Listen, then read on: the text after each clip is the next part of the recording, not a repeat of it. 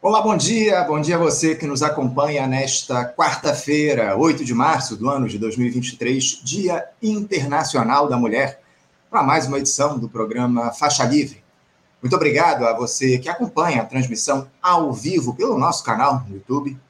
Faixa Livre, claro, o nome do nosso canal. Agradeço também a você que assiste ao programa gravado a qualquer hora do dia ou da noite e também a você que nos ouve pelo podcast Programa Faixa Livre nos mais diferentes agregadores. Lembrando sempre que Faixa Livre é uma produção do jornalista Carlos Leal, auxiliado por Matheus Moreira e pela jornalista Ana Gouveia. Como eu citei aqui na abertura do programa de hoje, nós celebramos o Dia Internacional da Mulher nesta quarta-feira.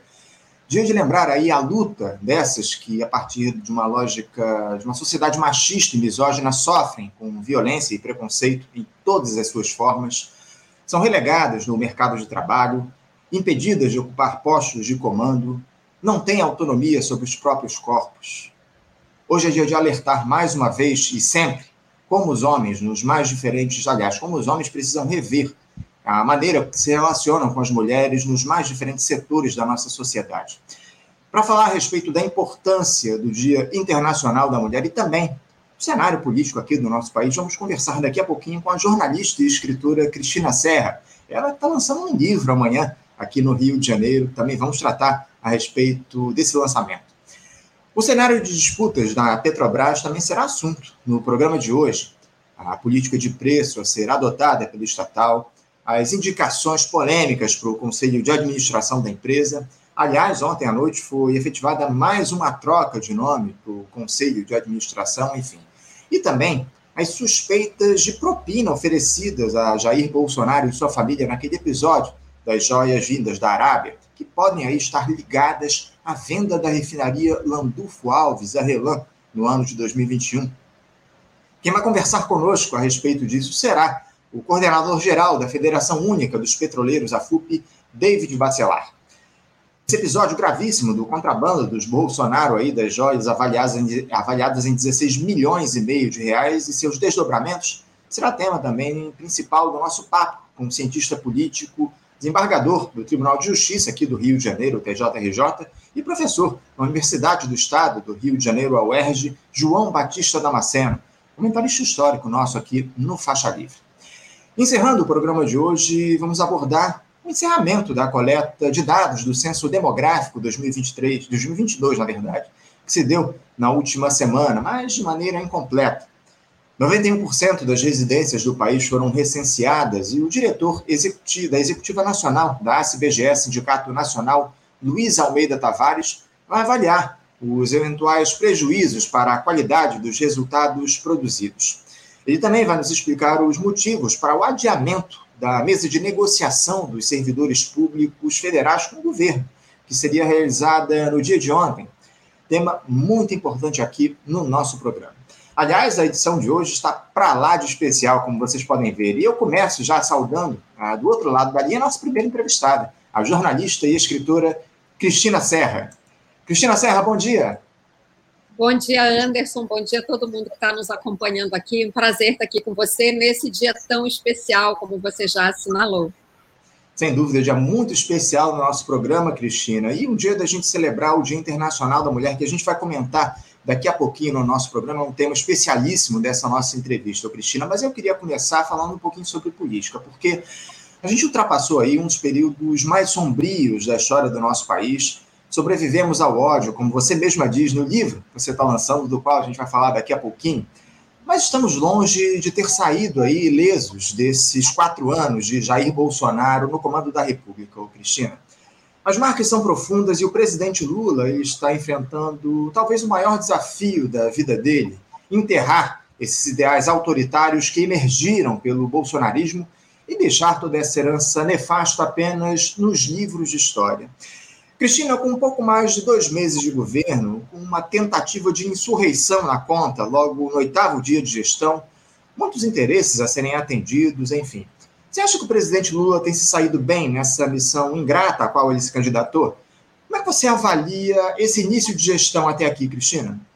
Eu acho que o presidente Lula, é, diante do atentado terrorista da do atentado terrorista, golpista e fascista de 8 de janeiro, acho que ele reagiu muito bem, agrupando em torno de si todas as instituições, né, os representantes das instituições máximas é, do nosso regime democrático em torno dele. Acho que ele fez mudanças importantes também, no, sobretudo na área militar, ao trocar com uma certa rapidez, eu diria, diante do quadro conturbado que você acaba de traçar, é, trocar o comandante do Exército, né, trocou, sobretudo, o perfil de um comandante é, que, se o anterior, é, se não dá para dizer que era completamente bolsonarista, digamos assim, era muito agiu de forma muito hesitante diante de tudo que aconteceu. E o presidente Lula conseguiu é, é, substituí-lo muito rapidamente é, por um outro comandante que tem mostrado um perfil legalista. Não estou nem dizendo também se esse novo comandante, qual é a, a, o perfil ideológico dele, e nem é o caso. É, a sociedade brasileira não tem, numa, numa situação de normalidade, né, não é isso que conta. O que conta é o comportamento. É um oficial legalista, isso é que é importante, e me parece que foi exatamente é, é, o, o sucesso, digamos assim, dessa substituição, porque ela aponta neste sentido, né, de ter um comandante legalista.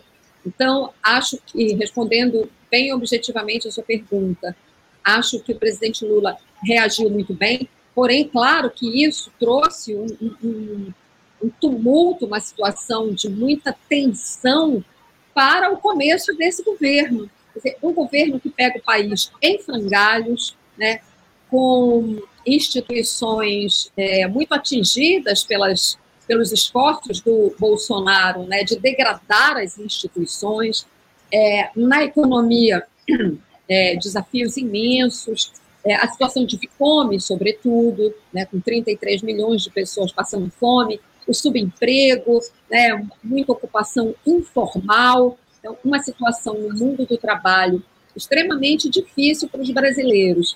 Então, você tem um governo novo, assume nesse, conte nesse contexto e logo tem que enfrentar uma tentativa de golpe de Estado.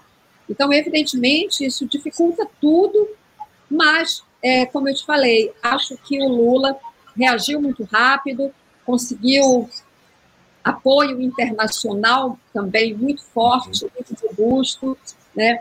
tanto o apoio internacional como aqui, porque imediatamente, né, no dia seguinte ao golpe, teve aquela reunião com os governadores, a ida ao Supremo, com todos os poderes, é, com todos os representantes dos três poderes.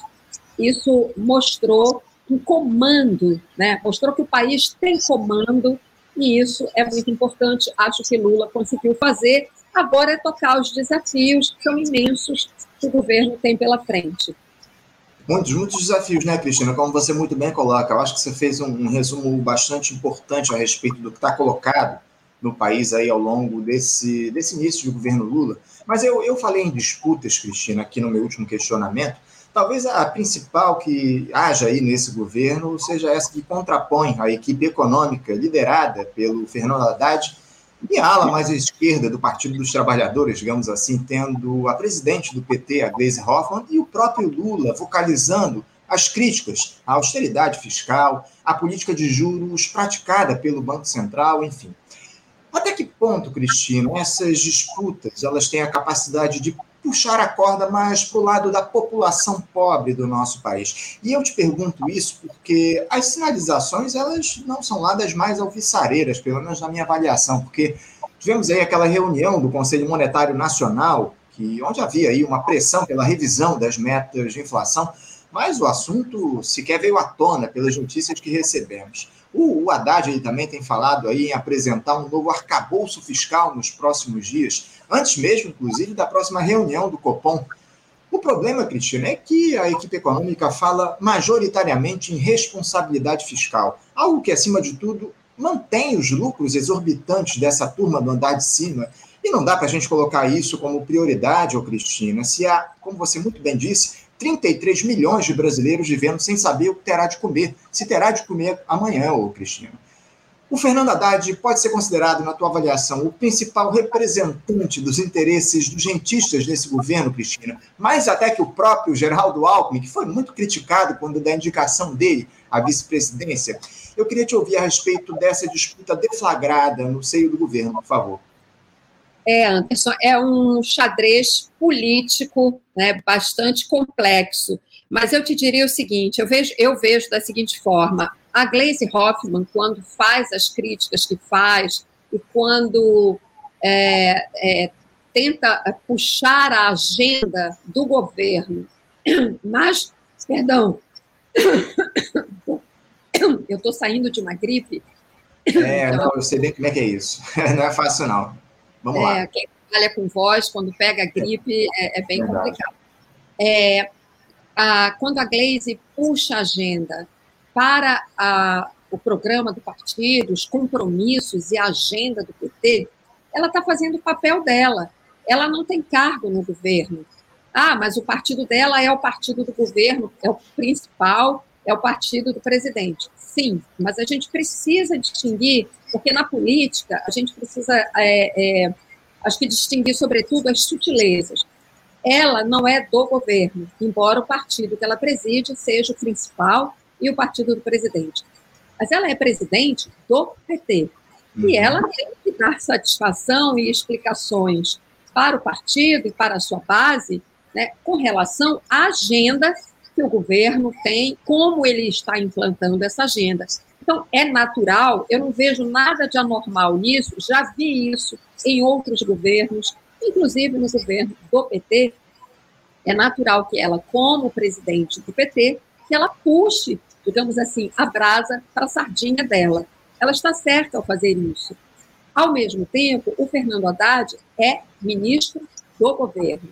Então, ele não pode falar apenas pela agenda do PT, embora eu não tenha a menor dúvida de que o norte dele são os compromissos do PT assumidos na campanha. Mas, como ministro, né, ele tem que dialogar o tempo todo com forças econômicas distintas, com agentes econômicos distintos, a própria equipe econômica do governo, com Haddad, Tebet e Alckmin é diversa do ponto de vista político e ideológico. Então, o Haddad não só tem que, de alguma forma, construir um consenso na sociedade para as propostas que ele vai precisar, ou pelo menos vai tentar aprovar, como ele tem que construir consenso interno, né? e ainda tem que é, mediar essa tensão, digamos assim, com o PT. Agora, é, se cada um, é, Gleisi de um lado, Haddad de outro, digamos assim, puxam para um lado ou outro, eu não tenho a menor dúvida que quem vai ser o árbitro desta, de todas as questões em que haja algum tipo de é, disputa dentro do governo será o Lula. Inclusive, isso é, é muito característico do perfil de governança do Lula. Né? Ele estimula a divergência, muito ao contrário de muita gente que diz que o PT é um partido autoritário.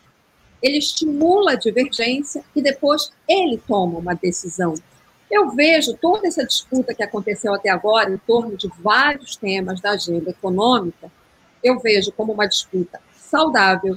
Só é preciso, de fato, ter algum cuidado, porque essa disputa também tem um, ela tem um limiar, digamos assim, né, que não pode ser ultrapassado, né, sob pena de você, é, é, sob pena da divergência, pelo menos, ou, ou, ou pelo menos o que, o que mais transparece para a sociedade, né, que é no nível da linguagem, as entrevistas, os posts, etc., né, sob pena dessa divergência ficar assim, tornar-se tão aguda, né, uhum. que dificulte até mesmo o passo mais difícil de todos, que é, é o momento em que essas propostas do governo precisarão chegar ao Congresso. E aí sim, essa é a disputa política maior e mais difícil, porque o governo do Lula, o presidente Lula, não tem base, ele sozinho, para aprovar as mudanças que precisa aprovar. Né? é, vai ter que negociar, já está negociando, com o Centrão, colocou União Brasil dentro do governo. União Brasil tem sido, os ministros da União Brasil têm sido fonte de problemas.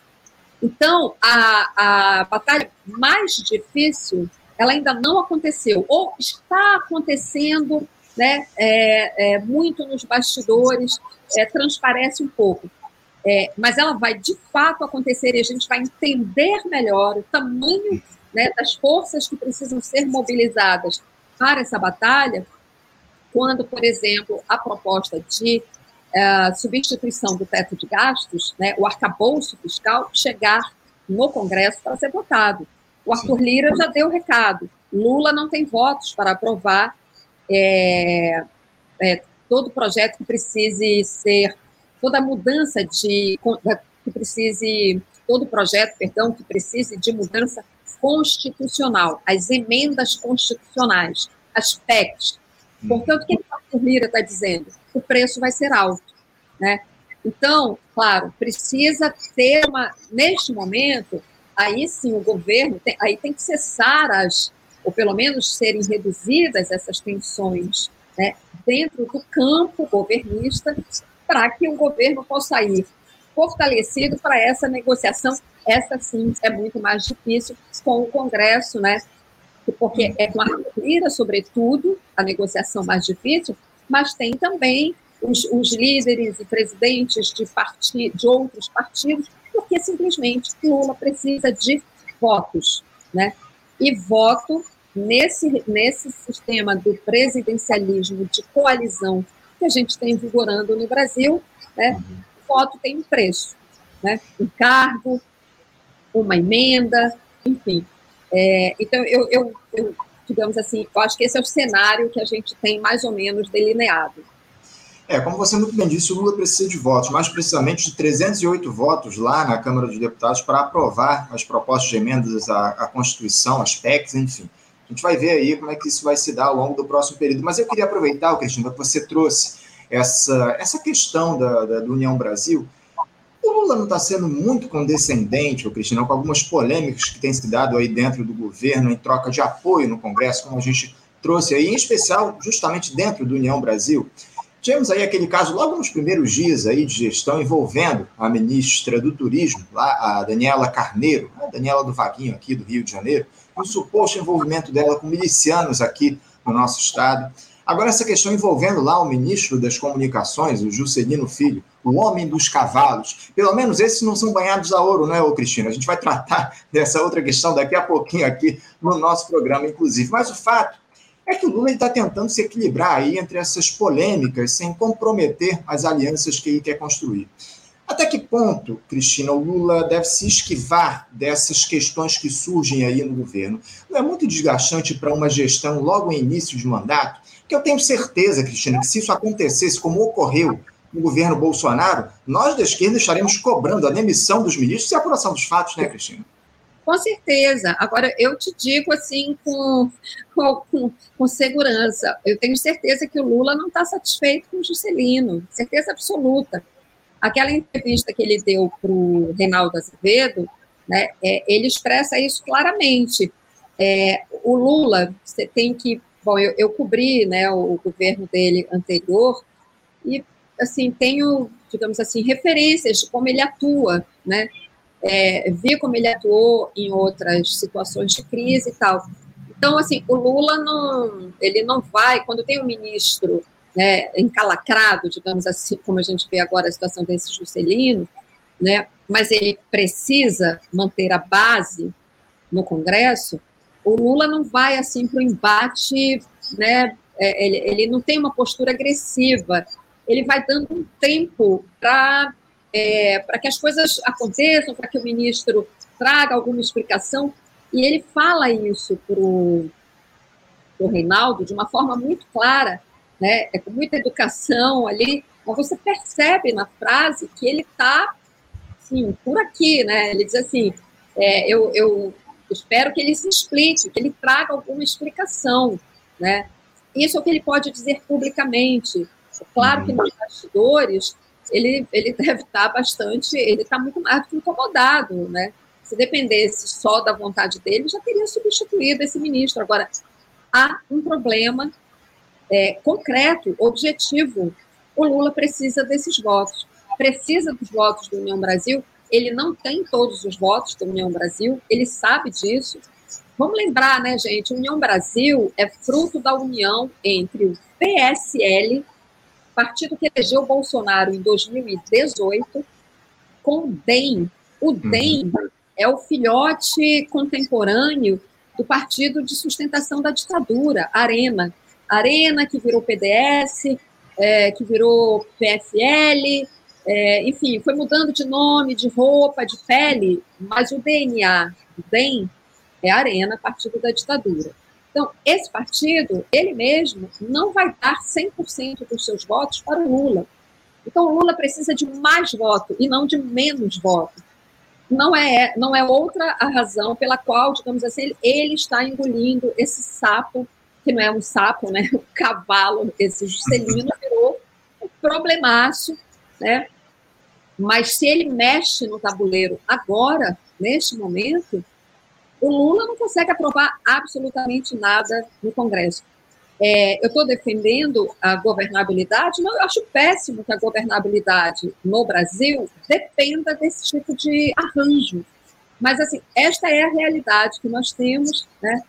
é com ela que o presidente está lidando, e eu tenho certeza que o que, ele está fazendo? Um cálculo de custo-benefício. Né? Qual é o custo? O desgaste que a situação do Juscelino está trazendo para o governo, né? É, mas é, ele, em compensação, ele está, ele está esperando ter o benefício dos votos, ou pelo menos de parte dos votos do União Brasil, para a aprovação de medidas, né, de PECs, que ele precisa, Anderson, aprovar neste ano. Uhum. É, são mudanças muito complexas que os governos, em geral, só conseguem aprovar no seu primeiro ano de governo. Depois não consegue mais. Porque vão surgindo outras agendas, outros problemas, né? as bases, às vezes, vão se desagregando, precisa agregar de outra forma, enfim. Ele precisa aproveitar o primeiro ano, e, na verdade, eu acho que a janela dele é ainda menor. É, essa mudança do arcabouço fiscal, ele precisa fazer neste primeiro semestre uhum. ainda então, se com dois meses, dois meses e pouquinho de governo, ele já desarranja né, esse desenho que ele conseguiu montar no Ministério, né, ele pode agradar um, ele vai desagradar uma dezena, entende? Então, é, é isso, é nesse momento que ele está, é assim que eu vejo, né, e, e ele precisa agir com muito cuidado, né, sempre fazendo esse cálculo do custo-benefício, uhum porque ele, de fato, precisa aprovar é, mudanças importantes e ele precisa desses votos, sobretudo na Câmara. No Senado, é um pouquinho, digamos assim, menos complicado, ou talvez um pouquinho mais confortável em termos de votos. Na Câmara, não. É, não, sem dúvida alguma. Essa questão do arcabouço, do novo arcabouço fiscal, né, ele precisa de, ser definido até o final ali do mês de junho, início de agosto, porque até foi uma promessa do governo para aprovar lá a PEC da transição, né, no ano passado, o governo prometeu que ia apresentar, o Fernando Haddad prometeu que apresentaria ali, até o mês de agosto, se eu não estou enganado, essa, essa nova, esse novo arcabouço fiscal para o nosso país, enfim. E, e, o Haddad, inclusive, prometeu que vai, vai divulgar isso aí nos próximos dias, inclusive antes da, da próxima reunião do Copom, aí no fim desse mês de março. Agora, Cristina, eu tenho umas dúvidas aqui que eu queria, e essas dúvidas aí que vem me incomodando já há algum tempo nesses últimos dias, eu queria saber se você pode me ajudar. Primeiro, Cristina, quantos triplex no Guarujá não poderiam ser adquiridos com 16 milhões e meio de reais? E outra, você sabe o paradeiro lá do senador e ex-herói nacional Sérgio Moro para comentar esse escândalo monumental do contrabando envolvendo a família Bolsonaro, Cristina? Ontem eu ouvi um comentário dele, num, recorte de uma entrevista que ele deu. Ele deu uma entrevista, eu acho, para um, um site, um podcast aí de, de direita, enfim, tinha toda a cara de ser de direita. Eu, li só, eu, eu assisti só um recorte. E ele fala que tem condições de opinar porque ele não sabe direito o que aconteceu. Enfim, ele, ele, dá, uma, ele dá uma de peixe ensaboado.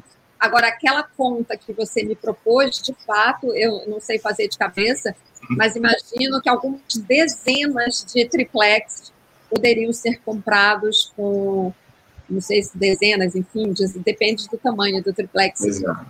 do padrão, é, com esses 16 milhões e meio de reais, né, que é o valor daquelas joias, só as joias femininas, tem aquele outro estojo com joias masculinas, né? Escândalo é, que é, precisa de muita explicação, um absurdo total, aquilo tudo tem cara de, para resumir, me parece, é, é, tem cara de propina, se não é propina, é um presente inadequado, né? Você, como chefe de Estado, não recebe presentes de uso pessoal neste valor, né? Joias, é, é um colar, um bracelete que seriam usados pela primeira-dama. Isso não, não existe é, nos protocolos das relações entre dois países, entre chefes de Estado quando você tem visita de Estado, quando vem um, chefe de Estado aqui, ou quando o nosso chefe de Estado viaja para o exterior para uma visita de Estado, essa troca de presentes ela é toda regulamentada, toda, tem protocolo para tudo. O tipo de presente que pode ser dado em caráter pessoal e os presentes que são trocados entre os países. Esses presentes entre países, em geral, são obras de arte, é, uma pintura, uma escultura, um vaso, um objeto de decoração, um objeto de valor histórico. E isso tudo passa a ser do acervo público, passa a ser do. Isso é patrimônio do povo brasileiro. Presentes de caráter pessoal, até pode haver uma gentileza e tal. Nunca, nunca é, joias no valor de 16 milhões e meio de reais, muito menos entrando daquele jeito é, escondido numa mochila para tentar escapar da alfândega. Né? Então, está na cara que isso é um ato ilícito. Né? É, é, é, por mais que ainda faltem detalhes, quem deu? Né? De fato, quem foi que deu? Essa caixa não apareceu na mochila sem mais nem menos. Alguém entregou essa caixa para aquele servidor que passou, tentou passar com ela é, na alfândega, quem foi essa pessoa? Essa pessoa que entregou para ele recebeu de quem? De que autoridade na Arábia Saudita? E para encerrar, é, embora a gente ainda precise entender melhor alguns aspectos, né, é, o almirante Bento Albuquerque está muito mal implicado nessa história, né, porque ele, inclusive, estava na mesma viagem em que o servidor, o, o, esse funcionário dele, assessor dele, tenta passar com as joias e pelo que foi noticiado, inclusive, ele tenta naquele momento desembaraçar as joias e não consegue. Então, assim, o Bento Albuquerque tem muitas explicações a dar, muitas. Muitas explicações, né, Cristina? E o que chama atenção é a quantidade de militares envolvidas em escândalos aqui no nosso país nesses últimos anos. Lamentavelmente, né, Cristina? Esse assessor lá do Bento Gonçalves também é o do Albuquerque, aliás, também é militar. Enfim, é, é, é tudo muito estranho isso que está colocado. E um outro detalhe, né, ô, ô, Cristina, que se a coisa fosse de fato lícita, se o tal presente fosse realmente para o Estado brasileiro, as autoridades da Arábia Saudita elas já, já teriam se pronunciado a respeito dessa questão para evitar que o país fosse envolvido lá em um escândalo desse tamanho. Esse silêncio lá dos sheiks árabes não evidencia que pode haver algo muito errado por trás de tudo isso, Cristina? Com certeza. Agora, não se pode esperar muita coisa da Arábia Saudita, que é um, um Estado autoritário, né, governado pela mesma família, né, a Casa de Saudi. Saudita vem de Saudi, né, que é o sobrenome da Casa Real, da família real. É, governa há décadas é, esse país com mão de ferro, inclusive, é, um dos membros da família é acusado diretamente de ter de ser o mandante do assassinato de um jornalista. Então, uhum. não se uhum. pode esperar muita coisa. Eu não espero a menor transparência por parte do governo da Arábia Saudita, até porque é, me parece né, que tem é, é, essa prática dos presentes, né, é, até onde eu li, me informei sobre isso, lá é uma prática considerada comum, né? Esse tipo de agrado, entre aspas, né? Propina mesmo. Não creio que eles é, possam dar alguma contribuição para esclarecer é, esse episódio. Concordo com você. Se fosse de fato, se houvesse um interesse público também em esclarecer, eles seriam os primeiros a, a dar alguma explicação. Sim, sem dúvida. Você falou aí sobre, sobre o governo lá da, da Arábia Saudita, aquele jornalista que foi morto, foi morto por lá, o Jamal Khashoggi, né, que foi assassinado lá pelo regime saudita, enfim, tudo muito grave. Todo esse episódio precisa de muitas explicações, ô Cristina, mas eu tenho lá minhas dúvidas se, se a família Bolsonaro está interessada em, em trazer é, informações relativas a esse caso, a esclarecer todas as dúvidas que estão colocadas em relação a isso. Mas eu, eu queria mudar um pouquinho de assunto, Cristina, porque a gente não pode deixar de tratar nessa data mais que especial, que é celebrada no 8 de março, Cristina, o Dia Internacional da Mulher. Ainda mais em um país como o Brasil, o Cristina, absolutamente patriarcal, machista, misógino, que relega as mulheres à posição de coadjuvante, remunera menos, agride, violenta, enfim. O governo Lula criou aí, ou recriou, o Ministério das Mulheres, porque não dá para chamar aquilo que a Damares Alves dirigia de Ministério da Mulher. Aliás, Cristina, a ministra Cida Gonçalves, ela fez ontem o seu primeiro pronunciamento em rede nacional, na noite, na noite de ontem. O que, que representa, Cristina, esse Dia Internacional da Mulher em um ano de reconstrução do país? Qual é o papel que as mulheres têm nesse processo de refundação do Estado Nacional? Quais as iniciativas aí que essa pasta precisa implementar para garantir direitos iguais para mulheres e homens aqui no Brasil, Cristina? Eu acho que as mulheres têm um papel importantíssimo, né, nisso que você falou, a refundação do país, é, e acho que são muitas frentes de luta, né? É, ontem até me perguntaram: você acha que a gente tem o que comemorar nesse Dia Internacional da Mulher? Eu falei: olha, nos últimos quatro anos a gente não teve o que comemorar. Eu acho que agora, neste 8 de março, sim, a gente tem, porque pelo menos a gente agora está no caminho certo. Né? Mas o que a gente tem que recuperar né, em termos de políticas para as mulheres é, e o que a gente tem que recuperar em termos de respeito, né? É uma coisa tão básica, porque no governo anterior, quer dizer, o Bolsonaro, tempo todo, em várias falas dele, né, ele era muito agressivo contra as mulheres, inclusive contra mulheres jornalistas. Né? Certamente você lembra né, de agressões verbais, é, algumas quase no nível de ameaça, como se ele fosse agredir mesmo fisicamente algumas jornalistas. Né? Isso passa para a sociedade uma senha, né? um sinal de que, olha, é isso mesmo, você pode agredir as mulheres, você pode desrespeitá-las, né? É, tanto é que a gente assistiu a esse a um crescimento da violência contra as mulheres. Então, como eu estava te falando, agora a gente tem o que, o que comemorar, porque eu acho que agora, pelo menos, nós estamos na direção correta. A recriação do Ministério é muito importante. Né? E nós temos, assim, quando eu, quando eu falo várias frentes de atuação, tem a questão salarial, né? precisa haver uma equiparação, é, para, já que um homem e uma mulher desempenham a mesma função, ambos com competência, não, não há justificativa para a diferença salarial. Esse é um aspecto. A gente tem uma outra coisa que eu considero é, é uma frente muito importante, que são políticas é, para mulheres em situação de vulnerabilidade, eu estou falando ainda da vulnerabilidade socioeconômica, eu já vou falar da violência contra a mulher. É, mas nós temos um contingente imenso, imenso de mulheres né, que são chefes de família, mulheres pobres, muito pobres, né, que são arrimo de família, são chefes de família, né, a boa parte delas, a maioria delas, mulheres negras, e que tem trabalhos, é, muitas vezes, acho que também sem medo de errar, na maioria das vezes, né, é, é um trabalho muito precarizado, né? São as mulheres, por exemplo, que compõem a maior parte da força de trabalho doméstico, né, no Brasil, que é imensa, que trabalham, apesar daquela lei da empregada doméstica, né, que passou a dar a elas tantos direitos importantes que outros trabalhadores já tinham, né? Mas nos últimos anos, com essa precarização geral, o que a gente vê é que elas perderam esses direitos na prática. Um imenso, um imenso contingente trabalha sem carteira assinada, é, ganhando menos que o salário mínimo, né?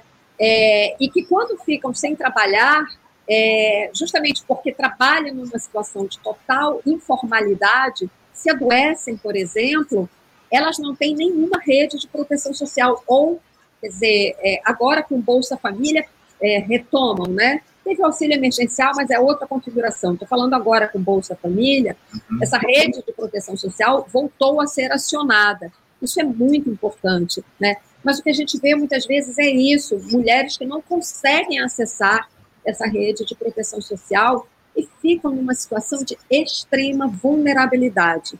Então, eu acho que quando eu falo de políticas para as mulheres, eu estou falando sobretudo para essa faixa, né, para essas situações. Agora, existe a situação da violência contra a mulher, violência doméstica, muitas vezes, e que alcança aí todas as alcança mulheres de todas as classes sociais. A gente está falando aí da mulher muito pobre, em situação muitas vezes de miséria, né, e submissão muitas vezes a um marido, um companheiro violento, mulheres pobres, classe média, remediada e mulheres ricas. Há casos de violência doméstica, né, entre mulheres ricas, inclusive.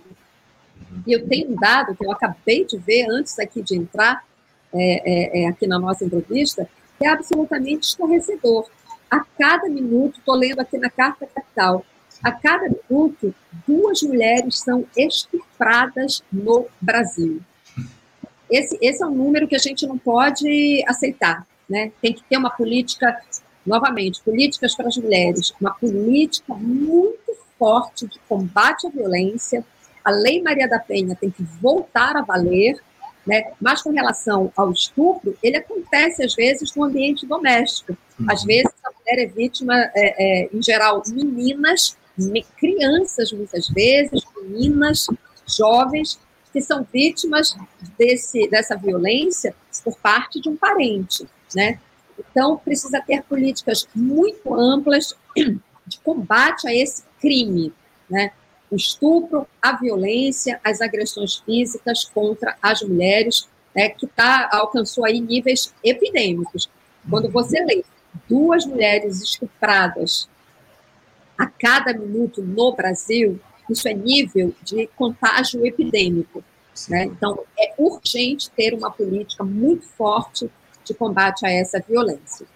É mais fundamental, Cristina. E como você muito bem disse na tua, na tua resposta a respeito desse, desses estupros, dois estupros a cada minuto aqui no Brasil, é, a maioria dessas mulheres, a própria matéria da carta diz aqui na, na, sua, na sua manchete que a maioria desses estupros acontecem nas próprias casas dessas mulheres. É tudo muito grave, tudo isso que está colocado, e a gente, a sociedade, precisa de uma vez por todas tomar uma, uma iniciativa efetiva para que, que esse tipo de crime não ocorra mais, e acima de tudo, para que as mulheres sejam respeitadas. É isso, é o mínimo que a gente espera e o que a gente precisa aqui no nosso país: respeito e equidade é o que a gente espera aí para os próximos anos para as mulheres aqui no Brasil, ainda que a gente esteja avançando em relação a essa questão, a esse tema do respeito à mulher aqui no país, essa, essa pauta ela ainda é muito negligenciada, lamentavelmente. A gente precisa avançar muito em relação a essa questão do respeito e da equidade em relação a mulheres e homens aqui no Brasil.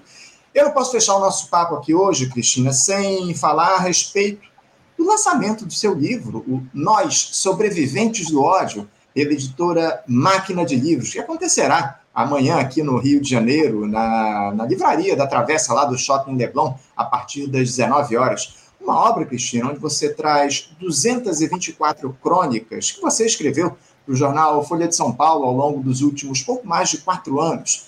Durante esse martírio que foi a gestão do Jair Bolsonaro e que teve como pano de fundo a pandemia e essa retórica ultraliberal lá do Paulo Guedes.